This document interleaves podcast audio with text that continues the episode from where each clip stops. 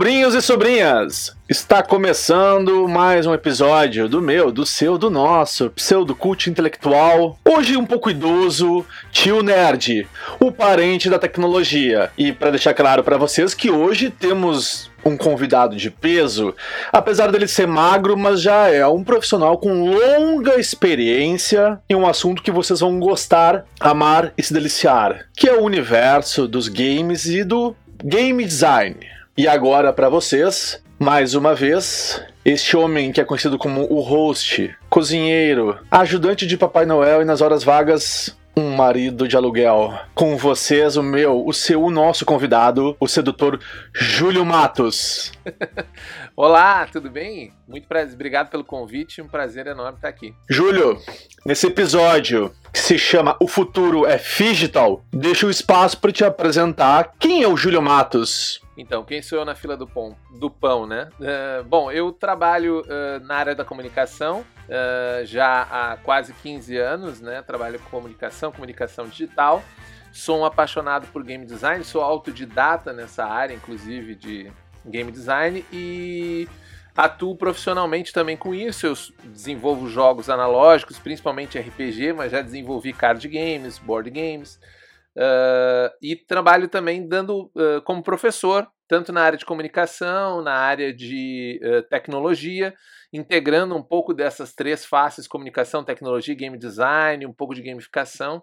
Isso já há alguns anos, então. E tenho uma empresa, tenho duas empresas, uma na área de comunicação e outra de eventos digitais, que é onde eu pago as contas, né? Porque todas as brincadeiras anteriores, né? Uma é brincadeira game design, a de dar aula é sério, mas infelizmente no Brasil ser professor não dá para pagar a conta de luz, dado a atual status que a gente está de conta de luz, né? Então uh, tem que buscar outras rendas. Então mais ou menos por aí estamos sempre aí na, na, na, correria tentando criar, inventar coisas novas nessas, nesses três campos aí, tecnologia, comunicação e game design. Fiquei sabendo que a tua aula na PUC do Paraná está fazendo bastante sucesso. Muito feliz com isso, né? Ali foi um convite bacana que eu recebi, uh, uma indicação de um professor, um grande amigo, o professor Christopher, né? Que é também game designer, trabalha já ele foi o head do, do escritório da, da Ubisoft no Brasil, quando a Ubisoft abriu um escritório, então um cara bastante interessante e a gente pôde lá trabalhar um pouquinho de design de interface, mas num ponto onde eu gosto mais, que é no ponto filosófico e teórico da coisa, e não necessariamente no ponto prático, apesar de que a gente trouxe até dentro das aulas alguma coisa prática, mas eu gostei muito que a proposta era eu trazer um pouco do campo filosófico da teoria das interfaces, né? Como que isso se dá, a usabilidade e como que essa coisa do, do da interação está mudando de uma simples experiência para um fenômeno mais complexo à medida que a gente avança aí nessas tecnologias pervasivas, nesses nessa nova uh, arranjo social que é fruto tanto da pervasidade da tecnologia quanto da própria status quo da pandemia e tudo mais. Né? E já que tu gosta de uma conversa filosófica, eu começo o episódio te deixando espaço para falar um pouco do Roger Calois e o conceito de jogos. Então, acho que jogo é, um, é, é, uma, é uma metáfora né, de uma atividade, de, de, uma, de uma atividade que é muito fácil da gente participar, né? Ela é uma, uma atividade participativa, mas não tão simples de conceituar. Né? Então, quando você, pergu você pergunta assim, para uh, uma pessoa o que, que é jogo, ela tem uma certa dificuldade de exprimir isso em detalhes. E esse é um campo que ainda está em, em disputa. Né? O, o, game design não é uma ciência consolidada com bases sólidas, por exemplo, em que você pode uh, separar uma tese e dizer assim, isso é isso até que prove o contrário. Não, o game design ainda está em construção, então você tem várias vertentes. Essas vertentes têm interseccionalidades, essas vertentes têm interferências, têm até colonialidades, né, por um lado. Então, uh, apesar do Roger Calois ser um um exemplo, ou, ou digamos, um, estudi um, um, estudioso da causa ainda colonial, né, aquela coisa que a gente está importando de fora e ab abstraindo, eu gosto bastante do conceito dele, acho que a partir dele a gente pode, digamos assim, evoluir o conceito do jogo, que nada mais é que o jogo é uma, uma atividade à parte da realidade, com regras claras e que os indivíduos se propõem a participar de forma voluntária. E essas três preposições eu acho que são a base do que, que caracteriza um jogo. A parte da realidade, porque senão toda a realidade seria um jogo, então você precisa criar um espaço dedicado ao jogo, e esse espaço pode ser um espaço físico, como é um esporte, por exemplo, em que tem a delimitação das linhas onde você tem uma quadra, pode ser um espaço uh, uh, uh, metafórico, um espaço imaginativo, como é o RPG, onde o jogo acontece na imaginação, acontece na folha de papel. Então, ter um espaço onde você determina, estamos jogando, as regras são claras, todas elas, todos os participantes eles têm noção de, de quais são os limites, onde estão essas regras, né, onde que está de, desenhado esse ambiente que aparta aquilo que estamos fazendo da realidade. E por último, e não menos importante, a questão da voluntariedade, que é onde a maioria das teorias de gamificação tropeça, que é a ideia de que gamificação eu vou lá impor um sistema gamificado e as pessoas automaticamente vão ficar mais felizes de participar dele, quando na verdade você está colocando mais uma meta impositiva em cima, uma gamificação, um jogo para ele existir, ele precisa ter o despertar o interesse no indivíduo para que ele participe do fenômeno. Então, por isso que eu gosto muito dessa parte que o Caló coloca como participação voluntária. Como eu te falei no início, esse é o conceito que o Júlio abraça, né, do Roger Caloá. Mas se você botar do meu lado aqui, talvez até um próprio amigo meu para te explicar, ele vai partir de outra premissa e não estará errado, assim como eu não estou certo. É um campo em disputa e eu trago as minhas armas, nas minhas armas eu trago para essa disputa o Roger Caloá. Tô sentindo que esse episódio vai virar uma espécie de RPG já. Mas, Júlio, eu já te escutei várias vezes e tu sempre tem nas tuas apresentações, palestras, uh, um, um, conceito que eu gosto muito, que é o futuro híbrido. Eu diria até que o futuro híbrido ele é o passado já, é uma coisa que, entre aspas, ficou. Porque a gente tava. Quando a gente falava de futuro híbrido, o hibridismo, o que, que era? Era a nossa uh, realidade interpolada pelo ambiente digital e o ambiente físico. Né? Então a gente tinha ali uma percepção, isso há uns 8, 10 anos atrás, quando começou, e aí solidificou nos 5 anos atrás, uh, uh, uma percepção de que a gente ia ter que conviver com esse elemento online, né? Ah, não, hoje eu tô off, hoje eu tô on. E aí, uh, alguns estudiosos, a Marta Gabriel, que é uma pessoa bem conhecida no marketing digital, usava muito essa ideia de, a partir do manifesto Clue Train, que é um livro bacana, que eu acho que é uma base para quem quer entender essa parte mais filosófica da interação digital. É importante ler o manifesto Clue Train que é um, um, livro que é base dessa ideia de que uh, não existiria essa opção no futuro entre ah, hoje eu estou off e hoje eu estou online. Não, você está sempre offline, está sempre online. Isso é híbrido, ou no caso é cyber híbrido, ou seja, híbrido. Você está nos dois momentos uh, ao mesmo tempo. No momento que a gente está aqui gravando esse podcast, uma pessoa pode estar querendo me contratar e ela está conseguindo acesso a um um número tão gigantesco de informações que talvez ela consiga me conhecer melhor do que eu que estou falando aqui contigo, porque dentro dessa minha capacidade de expressão verbal e física, eu não consigo expressar tanto quanto essa pessoa pesquisando. Então eu existo em dois lugares ou até mais lugares ao mesmo tempo. Então a minha presença passa a ser híbrida. E por que que eu te disse que esse conceito ele é um conceito do passado e não mais o futuro? Porque a gente já em parte transcendeu isso, já incorporou e aí colocou uma nova camada, que aí eu acho que até uh, uh, é parte do que a gente uh, discutiu, né, de, da possibilidade de falar, que é essa ideia do digital, que as pessoas acham que digital é a, a, junção do físico com o digital, mas na verdade o FI é de físico, o JIT do digital é de digital, a parte do meio, e o ao final é do social, porque a gente agora tem uma intermediação social no meio desta relação, que é, e, e aqui nós estamos falando de existência, um conceito bem abstrato, né, voltando lá né, Descartes, né? Se eu penso, logo existo. Mas não é suficiente apenas pensar hoje. Você precisa existir fisicamente, você precisa ter uma presença digital e você precisa socializar dentro desse processo. Que é mais ou menos aquele momento do seu dia em que você faz.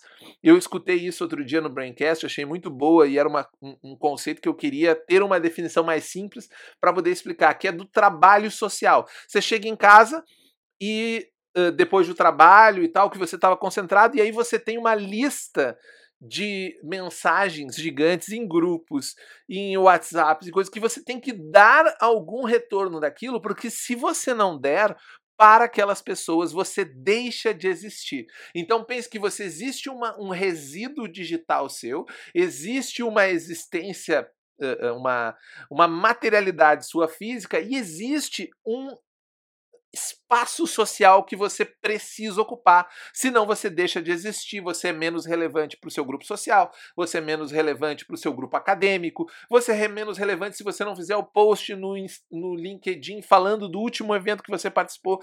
Então a gente criou agora, a gente, o híbrido é passado e o presente e um possível futuro é aprender a, a lidar com essa tripartite, basicamente, essa existência em três dimensões, que é o espaço digital, por assim dizer, né? Uma observação do que tu disse, concordo perfeitamente, e até trago o meu exemplo. Uh, outro dia um amigo comentou assim, cara, tu tá desaparecido, não te vejo mais postando nada, enfim tal. Tá trabalhando na Record agora? E eu comentei, pelo contrário, eu, eu tô acessando direto as redes sociais, mas eu não tô curtindo as coisas que vocês publicam. Eu só tô, assim, né, ali de zoeira, só olhando pra né, não ficar deslocado no universo. Mas a falta de interagir com o conteúdo das pessoas passou para ele a sensação de que eu tava, né, curtindo umas férias no Caribe. Exato, você estaria, nesse caso, negligenciando o seu trabalho social. Mas aí você vai dizer, Júlio, mas eu não ganho nada. Como você pode chamar de trabalho social? Não existe uma relação econômica na qual eu possa chamar isso de trabalho.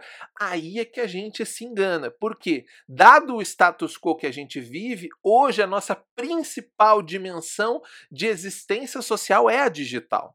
Eu não consigo mais ir numa festa para todo mundo ver que eu tô vivo. Eu não consigo mais ir num lançamento de um livro, ir no barzinho ou aparecer no jogo do meu time preferido. Eu só existo enquanto manifestação social no meio digital. Então, se você não comenta nada, se você não posta nada, você automaticamente deixa de existir. Eu lembro que em 2017, se não me engano, eu fiquei num projeto que me sugou muito e esse projeto eu fiquei meio ausente. E aí as pessoas me perguntavam assim: Júlio, tu, tu tá sumido e tal? Não, tô, tá, tô trabalhando. Se, quando eu não tô postando nas redes sociais, significa que eu tô trabalhando. Isso era um elogio, né? Isso era, pô, o cara tá meio ausente é porque ele tá, tá, tá trazendo um projeto, tá preparando alguma coisa aí bacana. E hoje em dia é quase que uma dimensão intrínseca da sua existência. Para você existir, isso aí a gente está falando do, da dimensão pessoal, mas também da dimensão de negócio, de business, de, de empreendimento,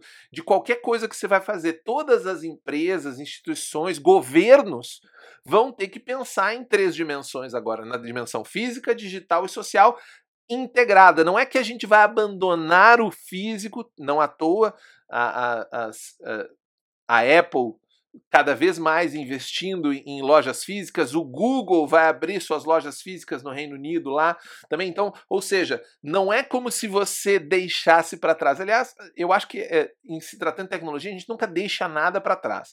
A gente progride o conceito na esteira e vai rema remasterizando ele. É sempre uma remasterização, porque quando a gente fala de mobilidade, a mobilidade já estava quase todos os conceitos presentes no primeiro tijolão que você usou. Estava tudo lá. Só que aquilo não era prático não era usual, não era simples. Isso foi sendo remasterizado ao longo do tempo para cada vez melhorar mais, para mas as funções estavam lá, a, as suas necessidades impregnadas naquela lógica estavam lá desde o começo. Gente, que violência conversar com uma pessoa inteligente. Não, meu Obrigado. Eu tô aqui, assim, ó, com a cabeça a 200 mil por hora, pensando que, que todo o teu raciocínio, ele faz muito sentido hoje e a maioria das pessoas não percebem. Elas acham que tudo é uma grande brincadeira de likes e de comentários.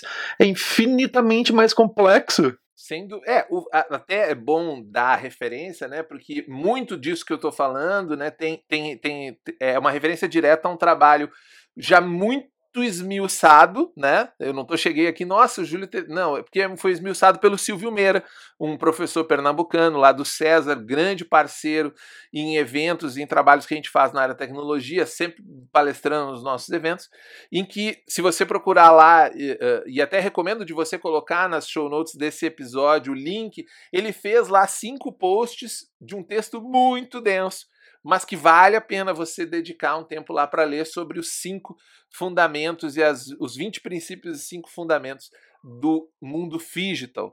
E por que que isso não é só uma buzzword, né? Ah, pô, os caras, eu nem me acostumei ainda com esse negócio digital, o cara já vem inventar outra buzzword de digital. Ah, que inferno! Que é o que a gente mais uh, vê, principalmente quem trabalha na prática da comunicação digital, do marketing digital, toda hora alguém inventa uma moda. Ah, não, agora Júlio, você viu que agora a onda é o copywriter. Eu, o quê? Não, o copyright. Que, que, cara, para mim, copyright é direito autoral. Não, o copywriter é o cara que escreve para a internet. Mas, bicho, pra que botar outro nome? É o redator, é o ah, copywriter. Nossa, eu, eu tenho um bode com isso, bicho. Absurdo. E aí e aí você, você, é a famosa armadilha retórica, né? Aí você fala mal, daqui a pouco você diz assim, não, e tal feed, tal. Olha, o cara tava falando mal e agora já lançou um termo novo aí, nada a ver. Mas esse tem sentido porque ele tem fundamento, né? tem base. E eu Uh, uh, gosto muito, recomendo demais a galera ir atrás das bases disso, porque ajuda você a entender. Eu sempre digo, o complexo te ajuda a fundamentar o simples, né? O simples é uma complexidade resolvida. Então, para você fazer uma interface, uma tela, se você tiver esse arcabouço, muitas das suas decisões e principalmente aquilo que você vai tirar aquilo que você vai considerar desimportante e vai conseguir argumentar. Por exemplo, que eu vejo muitas vezes o design tem essa dificuldade de argumentar por que algo é desimportante na minha entrega e por que, que algo é importante, né? E aí fica sempre aquele debate: ah, o cliente reclamou que disse que tem que mudar. Mas se você não tem argumento, você não consegue apresentar a sua fundamentação. Então, se você trabalha com isso, trabalha com tecnologia, a base, o princípio do seu trabalho é entender a complexidade que forma a simplicidade da tua entrega. Né? É por isso que eu tenho uma teoria que para ser um grande publicitário, comunicador, estude primeiro direito para argumentar as suas ideias. Perfeito. Você vai ter que estudar direito, você vai ter que estudar sociologia, você vai ter que estudar humanidades, você vai ter que estudar filosofia. Lidar com gente é o ponto mais complexo da existência, né? Não adianta, a gente é, aqui, a gente está aqui nesse bate-papo bem informal, mas na hora que você tem que tomar uma decisão que vai afetar milhares de dólares em uma campanha, milhar, muito dinheiro, tempo, que é muito mais caro que dinheiro, né? Tempo de desenvolvimento, tempo de, de projeto. Aí você precisa ter fundamento, porque se você não tem fundamento, se você não estudar essas coisas, a sua decisão vai ficar. Ela pode ser boa, porém ela é rasa, ela é pouco justificável, né? E muitas pessoas acreditam que tudo isso que tu citou não tem relação ou é desconectado do universo do game design.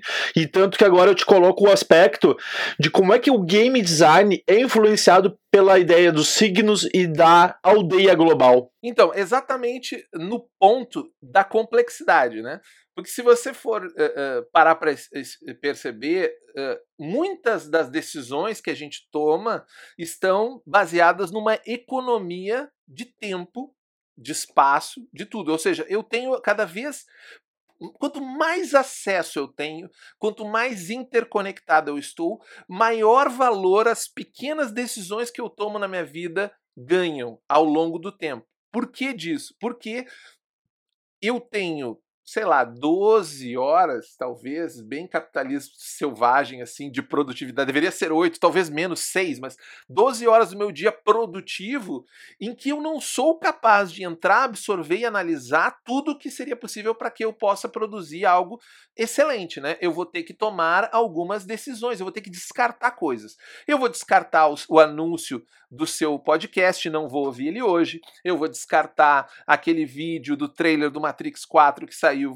Hoje, tudo isso eu vou descartando para eu poder focar. E quando a gente fala de game design, game design, o que, que é a, a, a ideia do game design? É entender as interações como fenômenos complexos, não mais apenas como uma experiência. Quando eu digo que ele é um fenômeno complexo, eu vou entender o que, que impulsiona a pessoa a tomar essa decisão, a escolher ir para algum lugar. E, e o game design ele coloca você preso em uma bolha de tempo. Já parou para ver quando você está jogando um jogo, e aí, dependendo da tua audiência, eu sei que você também gosta de jogo, você entra numa bolha temporal, não entra? Você não está prestando atenção. Se, se, o jogo é bom, se ele está interessante, se ele é gostoso, se ele está te recompensando das formas corretas, você entra numa bolha e entra num estado de.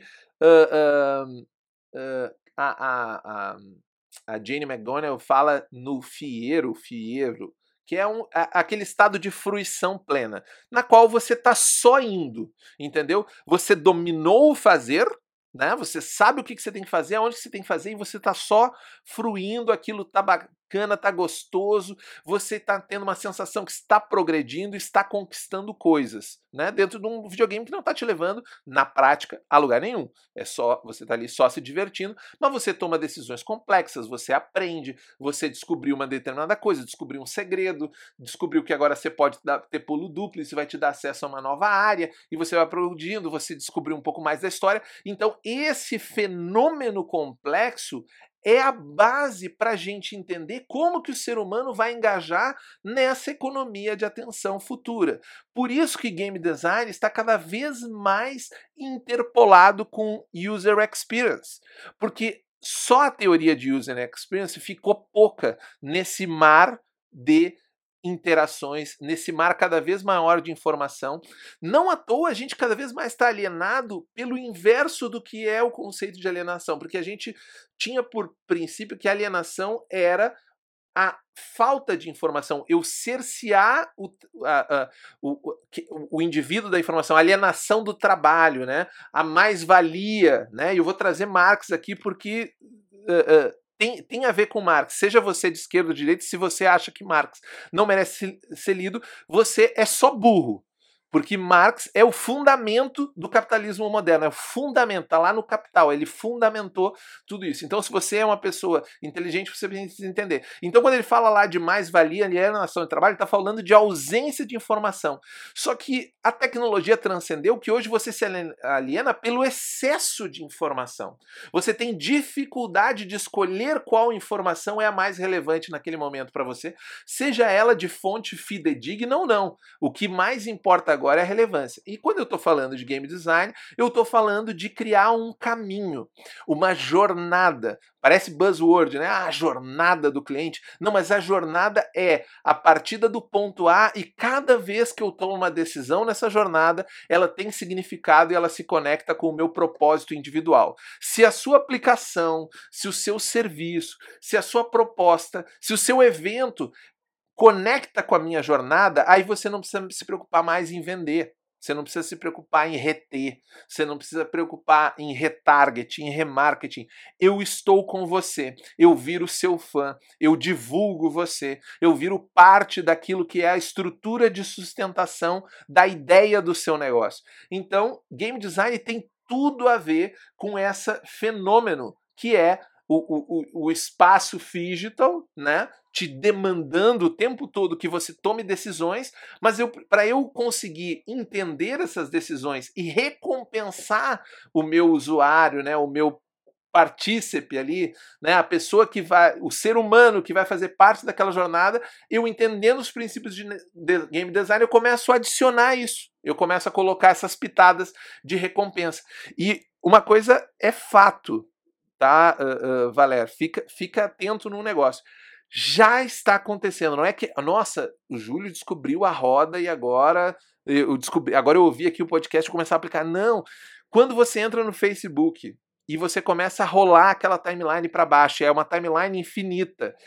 Isso já é um princípio de game design aplicado, um princípio de exploração. Ele está te dando possibilidade. Ele plataformizou aquilo para que você possa construir, mas ele te dá a oportunidade de explorar, de encontrar coisas. Ele quantifica a sua, que é um conceito agônico, né? Ele quantifica a sua experiência, ou seja, nossa, esse meu post foi muito melhor que o outro. Como que você sabe? Ah, porque eu ganhei mais likes nesse. Mas o que é o like? É absolutamente nada. Não é uma, um, um, não é uma referência. Pode, as pessoas têm n motivos pelos quais lhe dar like, mas você acredita que o like é um qualitativo. Então, se esse post teve mais likes, eu automaticamente referência. Então perceba que esses elementos de game design já estão interpolados ali com a tecnologia. A gente só precisa entender eles, um, para usar eles a nosso favor e outro até para se defender um pouco deles, porque game design tem essa face um pouco sinistra, que é da manipulação, né? de você manipular a pessoa sem ela perceber que ela está sendo manipulada de alguma forma. Né? Não sei se eu fui claro se eu viajei demais, mas eu sou o rei do tergiversar, né? Adoro tergiversar nos assuntos.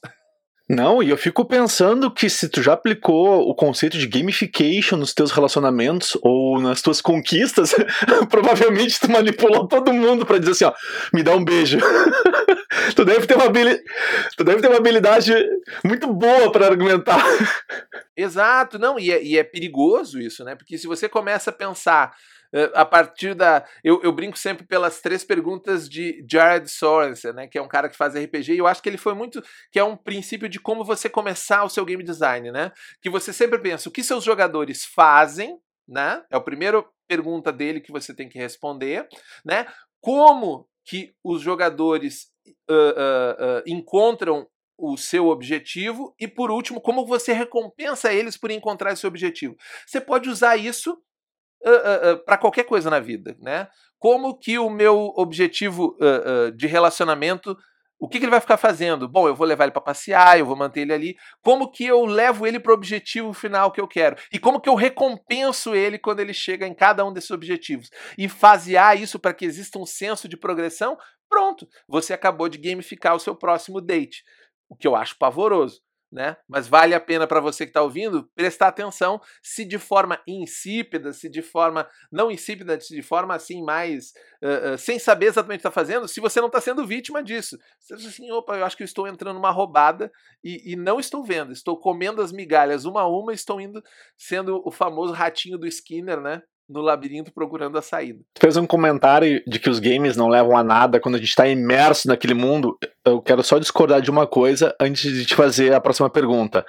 Os games levam, pelo menos me levam a gastar mais e mais e mais. Todo mês eu olho para a fatura do cartão e digo assim: puta, de novo me pegaram. É, perceba que quando eu digo que o, o jogo não te leva a nada, não é de forma pejorativa e nem de forma negativa. Porque eu acho que quando um jogo tenta ter um fim prático em si, ele se afasta do conceito de jogo. Sabe? É legal que o jogo, per si, não tenha um objetivo Uh, uh, uh, intrínseco, mas ele pode te suscitar reflexões, ele pode te trazer experiências, ele pode te fazer analogias que você não seria capaz de fazer, por exemplo, lendo um livro, que você não seria capaz de fazer assistindo um filme, mas que como você é parte daquela ação e efetivamente você toma decisões, não necessariamente quando o, o jogo te pergunta, ah, você quer ir por lá ou B, ou simplesmente a, a, a ideia do, do Shigeru Miyamoto lá quando fez o primeiro Mario, que ele disse que queria ensinar o cara a jogar todo o jogo uma, na primeira fase. E ele consegue fazer isso porque ele tinha esse objetivo. Ele mostra que a partir do pulo, que é uma decisão simples, você pode construir um arcabouço de decisões complexas. Então, você pode traduzir isso em coisas muito diferentes. Você pode ter um jogo, como por exemplo é o caso de jogos ligados a, a aprendizado, por exemplo, em que através de pequenas decisões você ensina coisas muito complexas, fórmulas matemáticas, conceito, um conceito hegeliano, por exemplo, a partir de uma ação ação prática, pequenas decisões. Então, é o jogo em si pode suscitar muita coisa, mas ele não deve ter um objetivo prático para não se afastar da ideia principal dele ser jogo.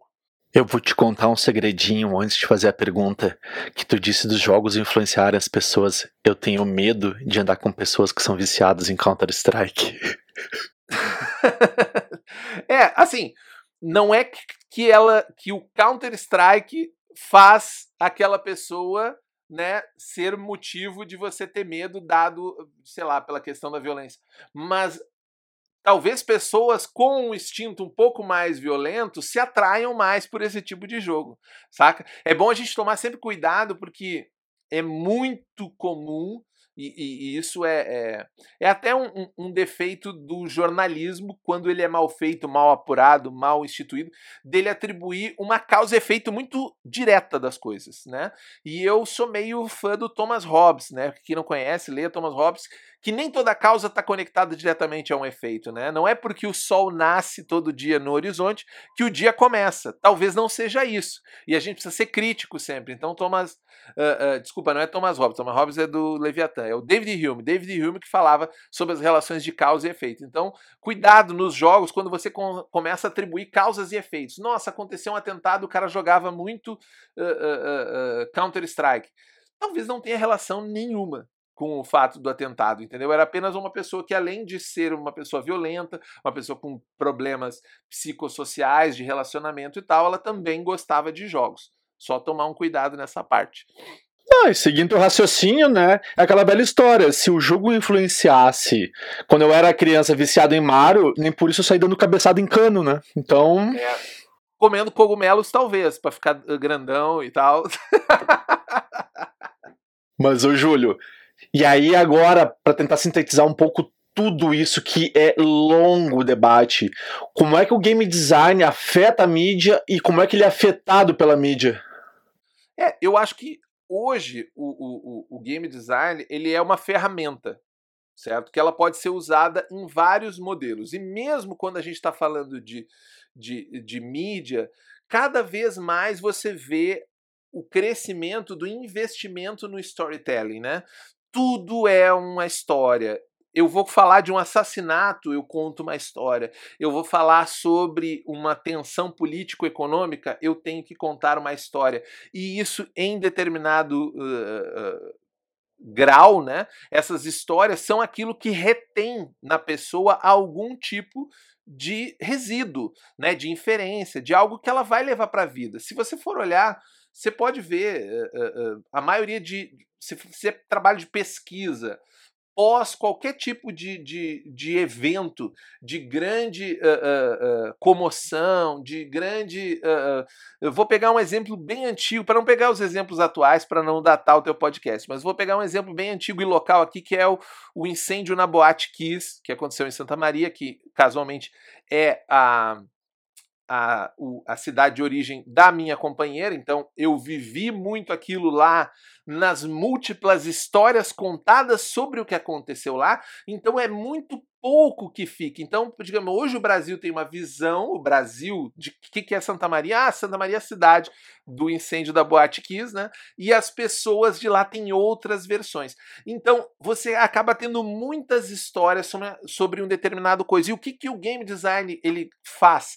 Ele gerencia essas histórias a partir de pequenos gatilhos, de pequenas intervenções, de pequenas tomadas de decisões. Então, o storytelling, que é uma ciência por si só, ela tem muito a, de, a, a se beneficiar do uso das teorias de game design, principalmente porque, e aí amarrando com a teoria Figital lá, tudo vai ter que se transformar em plataforma no médio e longo prazo. E o que, que é plataforma? Plataforma não é um espaço onde eu jogo coisas e você absorve, é um espaço onde você, de determinada forma, interage. Então, mesmo quando eu contar alguma história, essa história, para ficar dentro desse mar, lembrando que a gente está partindo do princípio que existe um mar de informação e muita coisa, para ela ficar algum resíduo, eu vou ter que dar para você a oportunidade de você interagir com essa história, de você tomar alguma decisão naquele meio tempo, de você entender aquilo não pelo viés da retórica, né, do, da prosa, mas pelo viés da decisão. E é aí que o game design entra, porque o game design trabalha em cima das decisões. Uma mecânica nada mais é do que uma oportunidade de decidir. Vou para lá ou vou para cá? Aperto o botão de pulo ou não aperto? Isso é uma mecânica de jogo, né? Quando a gente fala mecânica de jogo. Então, quando se eu estou dizendo que tudo vai precisar ser plataformizado para poder ser significativo para a gente, né? Ah, se eu quiser participar do serviço, tem que ser uma plataforma aonde eu escolho uh, uh, o que, que eu quero, os conceitos de uniqueness, você tem hoje tênis que você entra lá e monta seu tênis, você cria o seu carro, você não compra mais um carro, você cria o carro que você vai comprar Obviamente para quem tem dinheiro. Para quem não tem dinheiro vai comprar um carro, né, 2002 usado a gás, porque a gasolina tá cara. Porque o mundo é assim, ele, ele, ele não é homogêneo, ele é heterogêneo. Mas se a gente pensar em grandes confluências, a plataformização vai chegar em todos os campos, inclusive na mídia. Então, se a gente pensar que a plataformização é parte disso, o game design é ferramenta desse processo de plataformização que está descrito lá no futuro digital. Para a gente concluir esse episódio, eu vou te deixar aqui um parecer bem sincero. Aprendi mais contigo em 35 minutos e 35 segundos do que em anos. Anos! Com muitos professores que me enrolaram, que contaram histórias e que ninguém. Olha, raras vezes, tá? Conseguiram em tão pouco tempo explanar um raciocínio tão complexo e, e completo para para poder melhorar, né, minha questão de formação educacional ou para me fazer ficar menos burro, né, também. É, é, é, que a gente não é incentivado por esse mesmo processo a refletir, né?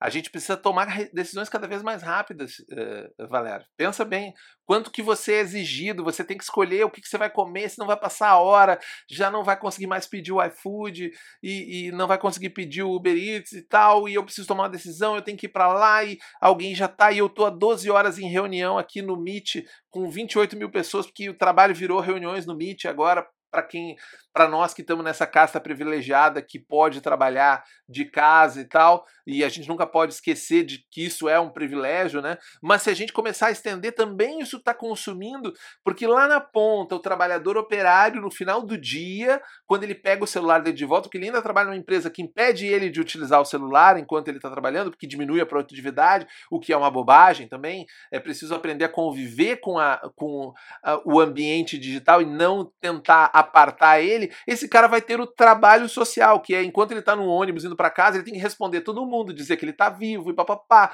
fechar o curso que ele vai fazer para tentar melhorar de vida. Então, nesse mundo de múltiplas decisões, a gente tem pouco espaço de reflexão. E é por isso que eu gosto muito de podcast, que é onde a gente vem aqui e joga um caminhão de coisa para o teu ouvinte, para quem está pensar.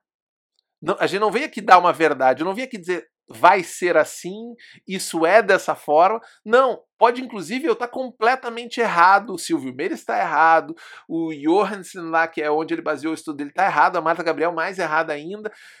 Não importa, o importante é você refletir e a partir dessa reflexão conseguir concluir e melhorar, se melhorar, né? Procurar o self-improvement, que é a única coisa, né, que eu acho que vale a pena no mundo contemporâneo, né? Buscar o aprimoramento pessoal. Sobrinhos e sobrinhas, da minha parte, agora eu vou ter que tomar um café, um remédio, porque minha cabeça fritou. Espero que a de vocês também tenha fritado, porque uh, eu não sou hipócrita, eu sempre falo isso, às vezes em offline, mas agora eu vou falar online. Um dos melhores podcasts dos quase 100 que eu já gravei em dois anos. Olha, que porrada! Parabéns, Júlio. Que bom, fico feliz, fico feliz de agregar.